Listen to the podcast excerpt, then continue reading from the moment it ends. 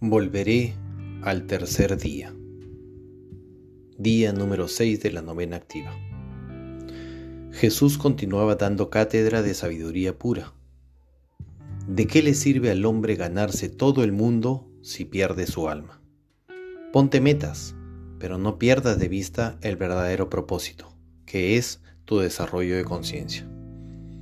Todo lo que sale de la boca, del corazón sale, y esto contamina al hombre, porque de allí salen los malos pensamientos. Esto es lo que contaminó al hombre. Emplea la autoobservación para vigilar tu pensamiento, palabra y obra, pues en tus palabras ligeras se manifiesta el subconsciente.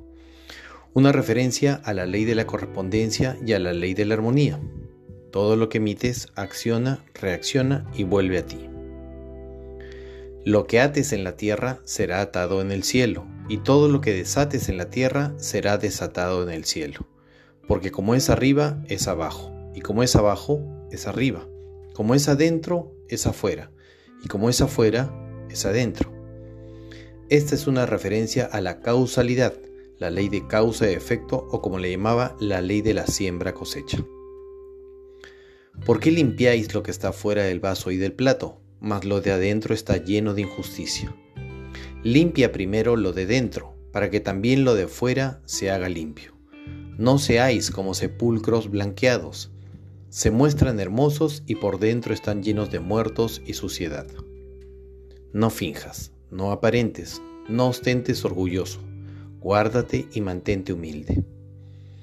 Pero tu incredulidad es el obstáculo. Si tuvieras fe como un grano de mostaza, ordenarías a este monte, pásate de aquí y allá, y nada sería imposible. Mas este linaje no sale sino por oración y ayuno. Se requiere mucha más información, energía y entrenamiento en nuestro desarrollo espiritual.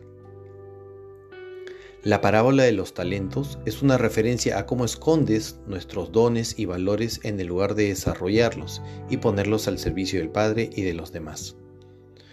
Amarás a Dios con todo tu corazón, con toda tu alma y con toda tu mente, y al prójimo como a ti mismo.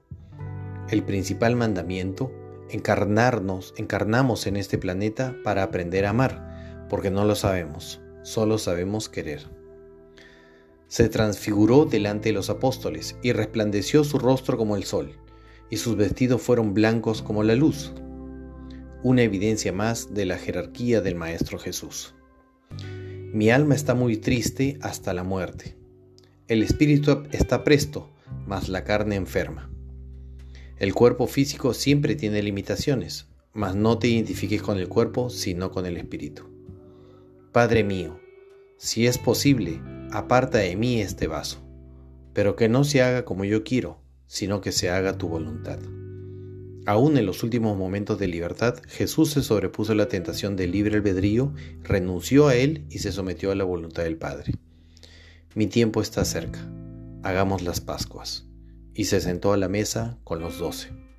Volveré al tercer día.